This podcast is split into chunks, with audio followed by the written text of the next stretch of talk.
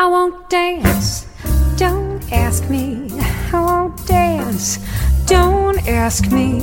I won't dance, monsieur, with you. Olá, bem-vindos ao Simples Vinho, onde a gente desfruta toda a complexidade do vinho de forma simples, quase bate-papo.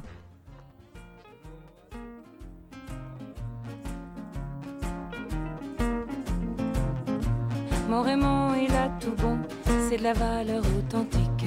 Pour franchir le Rubicon, on ne peut pas dire qu'il hésite. Mon Raymond, a le canon, c'est de la bombe atomique. Quand il déboule, nom de nom, l'air en devient électrique. L'air en devient électrique. Hoje, então, eu vou dar sequência à série de programas sobre o julgamento de Paris e seus personagens. Como eu tinha antecipado no programa 58, para a gente entender melhor e dimensionar o significado do tranco, que foi o resultado daquela famosa degustação, a gente tem que entender o que aqueles vinhos franceses que perderam, digamos, para os vinhos da Califórnia, representavam para o mundo do vinho. E representam até hoje, tá? Com julgamento ou sem julgamento de Paris, ainda hoje aqueles franceses estão entre os vinhos mais desejados, badalados e, consequentemente, mais caros do mundo. E para entender essa significância toda, eu preciso falar então da importância da França no mundo do vinho. Claro que a gente sabe que a França é importante, mas no livro do Tabor tem alguns dados, informações super interessantes, junto com histórias que a gente adora, e um pouco sobre as classificações técnicas dos vinhos franceses, que eu tô mesmo devendo para vocês já faz tempo. Então, vou tentar abater parte desta dívida hoje. Mas antes, eu preciso fazer um disclaimer. Eu sou incapaz de pronunciar o R francês e vai ter um monte de R francês no programa de hoje. Então eu vou falar aportuguesado mesmo, Grand Cru. Chega a me doer nas cordas vocais tentar falar o francês, mas só para constar, a pronúncia correta então é Grand Cru. e esse áudio é do canal do WST no YouTube.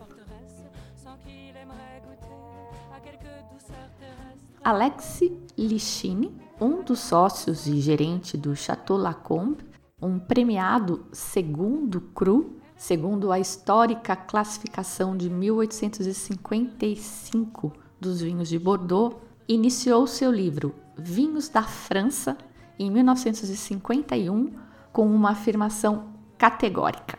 Aspas. Os maiores vinhos do mundo vêm da França. E por séculos ninguém teria duvidado ou desafiado esta afirmação. Ainda que uvas venham sendo cultivadas na Europa por gerações, os vinhos franceses sempre tiveram uma liga própria. No mundo dos vinhos, sempre teve a França e depois todo o resto. Em 1959, um autor britânico chamado Alec Wolff registrou no seu livro In Praise of Wine que, abre aspas, a real mágica e o mistério do vinho é o seguinte: o vinho bom só pode ser produzido em lugares especiais e em mínimas quantidades. E para todo o pessoal da época, a gente está falando aí de 1959, esse tal de lugar especial significava França. Alguma coisa fazia a França especial: o solo, o clima, a topografia, a elevação, a drenagem, a altura, o sol, uma dúzia de outras coisas parecia fazer mágica na França. O vinho era muito tradicional na França. Normalmente, um produtor, um viticultor, tinha herdado esta profissão, esta habilidade do pai, que tinha herdado do pai, que tinha herdado do pai. E eles tinham muito respeito por tradição, né? Você não vai mexer em time que está ganhando.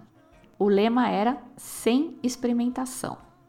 Graças aos erros e acertos desde o tempo dos gregos e dos romanos, os franceses estavam certos de que eles tinham descoberto os melhores lugares para produzir os melhores vinhos. Através da avaliação de centenas de safras, os produtores sabiam exatamente quais tipos de uva alcançavam o seu potencial mais alto exatamente aonde. Então, ao longo do tempo, eles puderam determinar que a Cabernet Sauvignon ia melhor em Bordeaux e que a Pinot Noir ia melhor na Borgonha. Então ninguém tinha que perder tempo tentando plantar Pinot Noir em Bordeaux ou Cabernet Sauvignon na Borgonha. As lições da história já tinham sido aprendidas. Como o Émile Peinot, que era um professor da Universidade de Bordeaux e guru dos vinhos franceses no século XX, disse uma vez: tradição é um experimento que deu certo. O termo francês terroir justamente reúne conceitos de clima, geologia, geografia e até história. E a grande chave por trás do conceito que a gente já viu é que, teoricamente, um terroir reúne condições únicas que não podem ser replicadas em nenhum outro lugar do mundo. Ser um produtor de vinho na França naquele tempo não era simplesmente uma ocupação ou um negócio. Os produtores eram altamente respeitados por viver próximo à terra e por dominar a mística de transformar simples uvas no néctar dos deuses. Isso dava status também. Famílias como os Rothschild, que tinham feito as suas fortunas em outros campos, entraram no ramo dos vinhos como uma forma de melhorar o seu status social. Os franceses têm um ditado que diz que le vin anoblit, ou seja, o vinho enobrece. Em meados do século XIX, a grande maioria dos vinhos franceses era ou enviada para fora, exportada, ou consumida localmente. Pouquíssimo vinho chegava a Paris, por exemplo, que por sinal, por boa parte da história, teve os seus próprios vinhedos. Em Bordeaux, as pessoas bebiam vinho Bordeaux. Na Borgonha, eles bebiam Borgonha. E no Vale do Rhône, eles bebiam Vale do Rhône. E isso só mudou com a chegada das ferrovias e rodovias, o que também facilitou ainda mais as exportações e tornou a França uma referência mundial para vinhos de qualidade. Uma desvantagem importante com esse aumento no fluxo comercial foi também o aumento na quantidade de fraudes. Vinhos de qualidade inferior eram etiquetados como se fossem vinhos de qualidade mais alta, ou eles misturavam vinhos de qualidade inferior com vinhos de qualidade mais alta e vendiam pelo preço mais alto. O combate a essa fraude levou à criação do sistema de AOC, Appellation d'origine contrôlée, em 30 de julho de 1935. A tradução literal de apelação d'origine contrôlée seria algo como nomeado de acordo com o local de origem e claramente se baseava no conceito de terroir. Ou seja, um vinho tem as suas origens únicas por causa do lugar único aonde ele foi feito, onde as uvas cresceram e, portanto, ele tem direito a um nome único. Já em 1935, então, essa legislação dividiu a França em centenas de apelações e isso foi evoluindo. Hoje em dia são 450 apelações. E claro que houve mudanças desde 1935, mas a estrutura geral da regra ainda é a mesma. Todos os vinhos são divididos em quatro categorias: o vin de table, ou os vinhos de mesa, vin de paix, regional, né, vinho regional do, do país, o vin délimité, de regiões delimitadas, e o vin d'appellation d'origine contrôlée, o AOC. Para cada um desses grupos tem uma legislação específica e elas vão ficando mais rígidas conforme você vai subindo para o topo desta pirâmide. No nível da AOC, a regulamentação então estipula coisas como as variedades de uva que podem ser usadas, os rendimentos máximos aceitáveis por hectare, o nível mínimo de maturação da uva, que é aquele famoso grau Brix, que a gente escuta o pessoal falar, que é o potencial de açúcar que essa uva tem, e o teor alcoólico do vinho. Algumas áreas estipulam que a colheita tem que ser manual, não pode ser feita por máquina, e assim vai. E com essas regras, então, você vai classificar um vinho como um Chablis Grand Cru, por exemplo, e vai meter um preço bem caro nele no mercado, ou um Petit Chablis, que foi feito com uvas de uma área ligeiramente ao lado da área do Grand Cru, normalmente um pouco mais alta aí na, na montanha, talvez não tão favorecida pela incidência solar, vai ser um pouco mais fria, mas os preços do Petit Chablis vão ser muito mais baratos. Chablis é uma apelação na Borgonha especializada em Chardonnay. Um produtor pode fazer de repente um tremendo Chardonnay em Bordeaux, por exemplo, mas segundo as leis da AOC de Bordeaux, ele não pode nem plantar Chardonnay por lá. Essas regras, então, elas têm o seu efeito e o seu valor para assegurar um padrão de qualidade nos vinhos, mas certamente ela inibe a criatividade dos produtores. Não só em Chablis, não só na Borgonha ou na França, enfim, se vocês lembrarem, a gente falou bastante dessa coisa de qualidade e de desafiar as regras sem ter o nome da OAC no programa sobre os super toscanos, que são vinhos caríssimos e que são IGT, segundo a regra italiana. Essa parte aqui na história do Tabor é meu.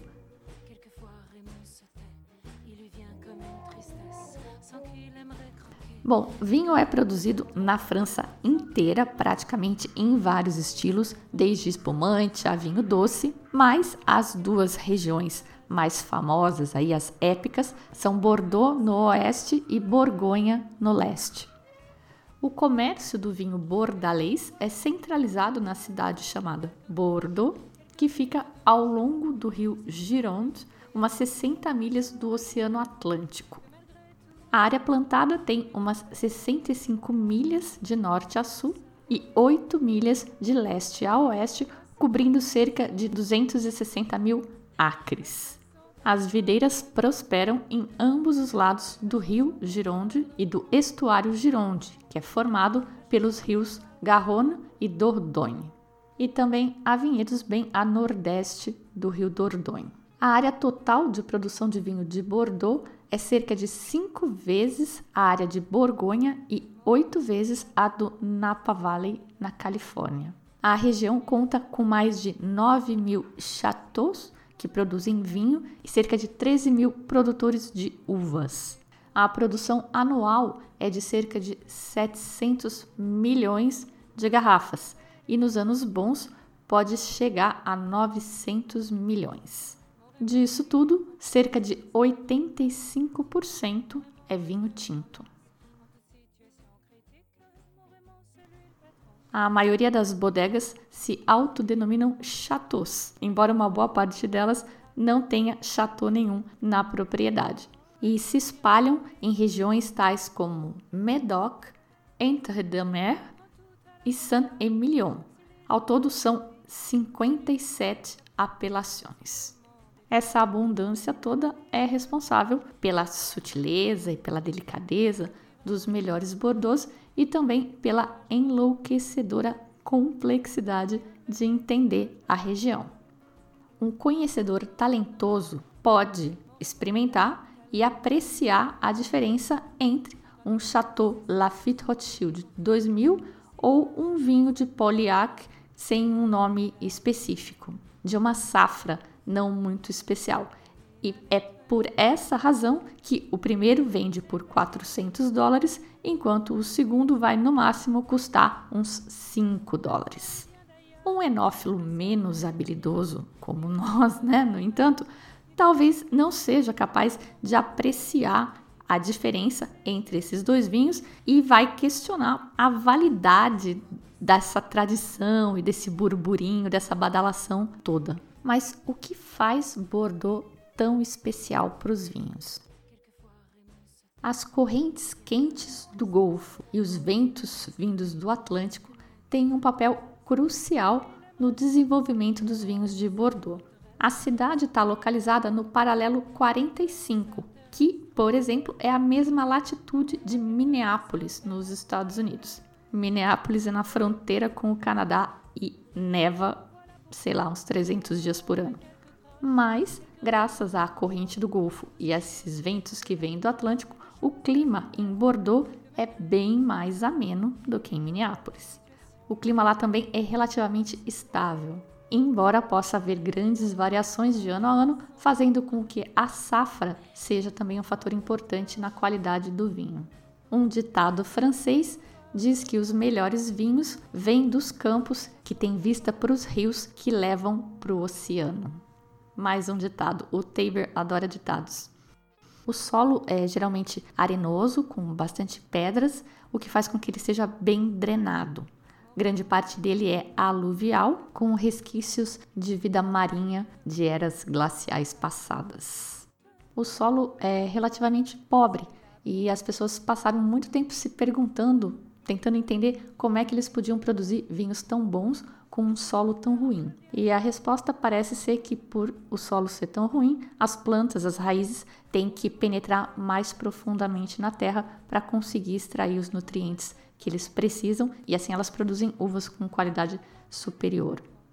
Os vinhos tintos em Bordeaux raramente são varietais, são normalmente blends de quatro uvas da região, de acordo com a escolha do enólogo. As uvas mais comuns são Cabernet Sauvignon, Merlot, Cabernet Franc, Petit Verdot e Malbec.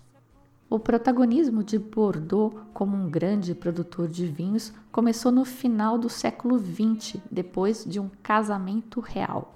A união entre Eleanor de Aquitaine, cujo dote incluía Bordeaux, e o futuro rei Henry II da Inglaterra. Foi meio como juntar a fome com a vontade de comer.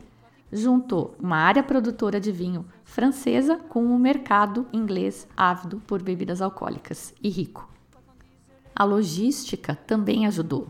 A proximidade com o porto e com a Inglaterra fazia com que os vinhos de Bordeaux fossem mais fáceis e mais baratos de conseguir do que os concorrentes franceses, que ficavam mais no interior, ou mesmo os espanhóis. O filho da Eleonor foi o rei Ricardo Coração de Leão, e ele escolheu os vinhos de Bordeaux como sendo os vinhos da sua corte. E tudo isso fez com que os vinhos fossem os queridinhos da Inglaterra toda essa demanda crescendo tão rápido fez com que mais gente começasse a plantar uvas e os vinhedos se espalharam por toda a região. No século XIV, cerca de 75% de todo o vinho produzido em Bordeaux era exportado para a Inglaterra. E lá ele era conhecido como Claret, Clairette, porque tinha uma cor mais pálida e mais clara, que era bem diferente dos vinhos mais parrudos que eles importavam da Espanha, e bem diferente de um Bordeaux típico da atualidade. O historiador britânico Hugh Johnson diz que o vinho tinto de Bordeaux naquela época era feito num estilo de rosé, com pouco tempo de contato com as cascas. E naquela época também, como vocês podem imaginar, o vinho durava muito pouco, estragava bem rápido e aí o preço de um vinho mais antigo caía drasticamente. No final da Idade Média, a indústria local teve um solavanco, porque o gosto dos ingleses mudou desses vinhos mais leves para os vinhos mais pesados. Também os holandeses, que na época controlavam a maior parte do comércio internacional, tinham preferência por bebidas mais pesadas melhorias tecnológicas ao longo dos séculos 16 e 17 ajudaram o vinho bordalês a retomar o seu prestígio. Dentre essas mudanças tecnológicas, o Tabor destaca no livro melhorias no processo de produção do vidro e de garrafas, o engarrafamento, o selamento, né, o, o fechar o, o vinho e a invenção dos saca-rolhas. Os mercadores holandeses também tiveram um papel importante neste renascimento. Os engenheiros holandeses aproveitaram a tecnologia que eles desenvolveram para secar as regiões baixas deles, para secar também os pântanos locais e transformá-los no que a gente vê hoje. O primeiro registro de um vinho distinto vindo da região de Bordeaux foi feito por um jornalista inglês em 1663. O Samuel Pepys escreveu assim: Provei um tipo de vinho francês chamado Haut-Briand. E ele escreveu H-O Brian, que eu acho que é como ele ouviu falarem que era o, o nome do vinho. Mas ele disse que provou esse vinho que tinha o gosto mais especial e particular que ele já tinha encontrado na vida. Esse vinho hoje é conhecido como o Chateau Haut-Brion. Haut-Brion escreve em francês H-A-U-T Brion com I. E hoje, como naquela época, era um dos melhores de Bordeaux. Para tentar organizar a bagunça, os traders de Bordeaux começaram a organizar os vinhos de acordo com os preços que eles alcançavam no mercado. Isso lá em 1647. Embora a lista dos preços mudasse periodicamente, quatro propriedades estavam sempre no topo: Haut-Brion, Lafitte, Latour e Margaux. Então, a cada ano, os mercadores estabeleciam o preço para esses quatro e o resto ia se encaixando aí debaixo deles como uma percentagem desse preço cheio. E eis que em 1855 estava planejada e acontecer uma exibição em Paris, a Great International Exhibition. E os organizadores pediram então para o pessoal da Câmara de Comércio de Bordeaux para selecionar alguns vinhos a serem exibidos neste evento. A Câmara do Comércio delegou esta tarefa para o Sindicato dos Brokers e eles selecionaram os Grand Crus. Cru é um terreno e Grand é grande no sentido de bom, de top. Então, Grand Cru são as áreas ou terrenos top para a produção de vinho. Aí então eles classificaram esses Grand Cru em cinco categorias: 4 Premier Cru, 15 Deuxième Cru, segundos, né? Segundos crus, 14 Troisième Cru, terceiros crus, 10 Quatrième Cru, e 17 Cinquième Cru. E essa seleção foi feita com base nos preços que esses vinhos conseguiam nos mercados. Então, um Premier Cru custava, um, um lote disso custava 3 mil francos, um lote do segundo cru, 2.500 francos a 2.700 mais ou menos, um terceiro cru, 2.100 a 2.400, quarto cru, 1.800 a 2.100 e um quinto cru 1.400 a 1.600. Todos esses vinhos eram tintos, mas os brancos também foram classificados em 1855 e um deles, o Iquen, que na época ainda nem era conhecido como Chateau de Iquen, recebeu essa honra única de ser um Premier Cru Superior, um primeiro cru superior e outros 11 vinhos brancos foram classificados como primeiro cru e 12 como segundo cru. E essa classificação de 1855 foi a que entrou para a história. E desde esta data só foram feitas duas alterações.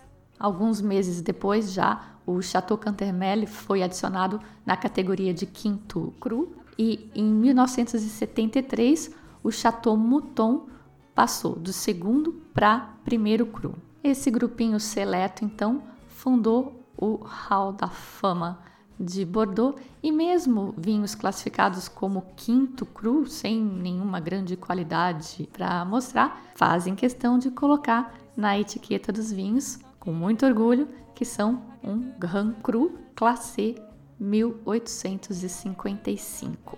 Como vocês podem intuir, essa classificação de 1855 não é uma referência muito válida hoje em dia. No mínimo, porque o enólogo nesses chateaus hoje não é mais o mesmo que era em 1855. Né?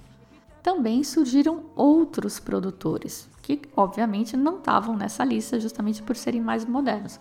A rigor, numa tradução simples, Grand Cru Classé 1855 só quer dizer que esse local, esse Grand Cru, já produzia vinho com alguma importância comercial na época de 1855 e por isso ele foi classificado. É um terreno classificado. E isso não é lá grande coisa, mas admito que impressiona. Especialmente se a gente não sabe de toda essa história e só vê a parte do Grand Cru lá no rótulo. Um nome bem conhecido é o Chateau Petou, que hoje em dia é considerado equivalente aos primeiros crus e certamente atinge preços similares. Outras regiões dentro de Bordeaux estabeleceram as suas próprias classificações, assim os seus vinhos também podiam alcançar preços premium no mercado. Saint-Emilion é um exemplo. A primeira metade do século XX na França foi dominada pelas duas grandes guerras mundiais que tiveram um grande impacto, especialmente a segunda, quando os alemães ocuparam uma grande parte do território e controlaram o negócio. Ambas essas guerras interromperam parcialmente o domínio francês no comércio de vinho e encorajaram países novatos a desenvolver as suas próprias indústrias, como Estados Unidos, Austrália e Nova Zelândia.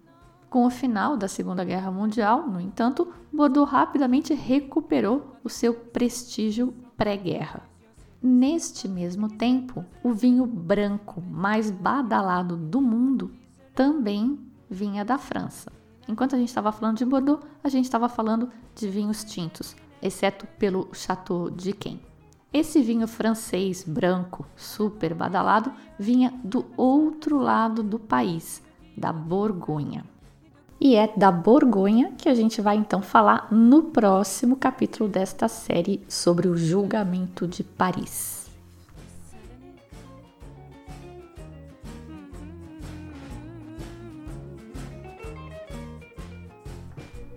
Bom, eu tinha planejado terminar o programa resumindo de forma mais técnica a região, mas acabei achando melhor dividir em dois.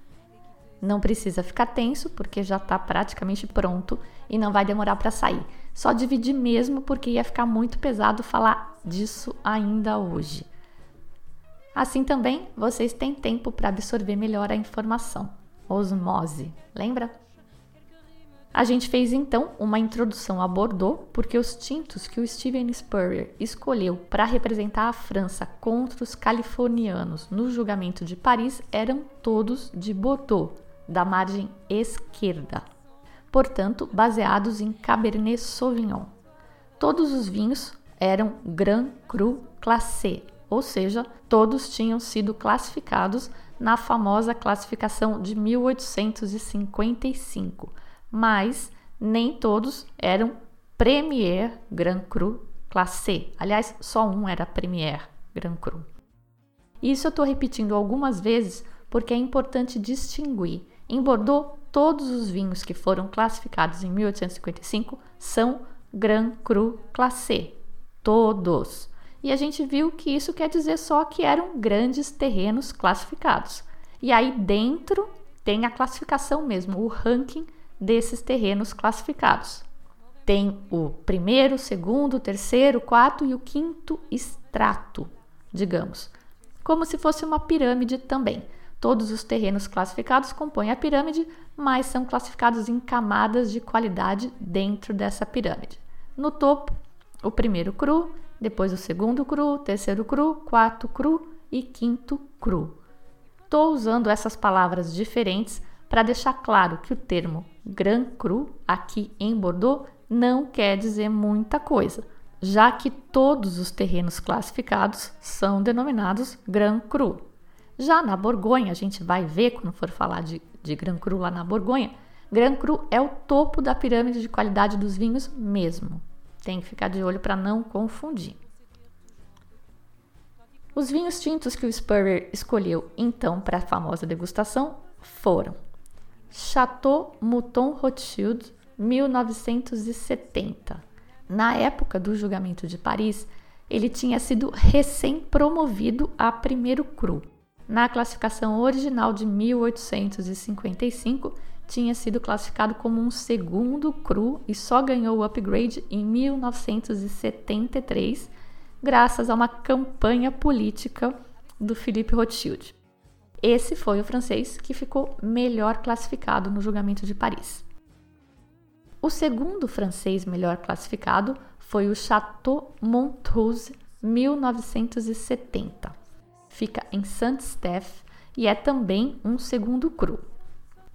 Vou pular o terceiro colocado, já falo dele. Vou falar agora do quarto francês melhor colocado na classificação, que foi o Chateau Léoville Las Cases, 1971, que fica em Saint-Julien e é também um segundo cru. E o terceiro francês melhor ranqueado foi o Chateau Haut-Brion 1970. É o único primeiro cru do grupo e é o único que é fora de Medoc. Todos os outros quatro vinhos ficam na região chamada Medoc, que fica ao norte da cidade de Bordeaux. Já o Chateau Haut-Brion fica ao sul da cidade de Bordeaux, numa região chamada Grave, e mais especificamente numa sub-região chamada Pessac-Léognan. Se vocês lembrarem, eu sempre digo que Bordeaux parece um Y de cabeça para baixo e a cidade de Bordeaux fica mais ou menos na intersecção, ali de onde saem os braços do Y. Medoc fica então ao norte da cidade, na haste do Y, e Grave fica ao sul da cidade, no braço do Y invertido. E é tudo margem esquerda. Tá fácil isso? A gente vai devagar e vai digerindo. Olhem um mapa no Google depois, principalmente quem não conseguiu visualizar enquanto eu falava. No post do programa também tem um mapa. Visualizar, pelo menos para mim, ajuda muito. Mas também não se preocupem porque a gente vai falar mais de Bordeaux no próximo programa, das outras classificações que a região tem e de toda a fofocaiada e intriga que essas classificações geram. É meio selvagem a coisa. O programa de hoje, então, foi dividido em dois. Nessa primeira parte, ela foi toda baseada no livro O Julgamento de Paris, do George Tabor, cheia de ditados e citações que ele adora.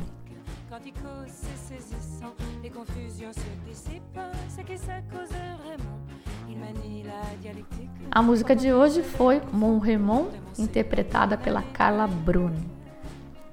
E na abertura, como sempre, você ouviu Jane Monrai e Michael Bublé com I Want Dance.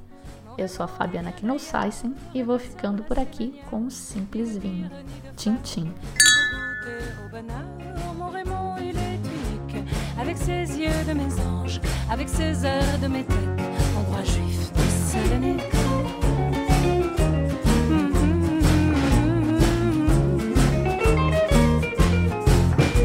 Quelquefois Raymond se tait, il lui vient comme une tristesse, sans qu'il aimerait croquer quelques miettes de tendresse, sans qu'il aimerait se promener et quitter ses forteresses, sans qu'il aimerait goûter à quelques douceurs terrestres. À quelques douceurs terrestres.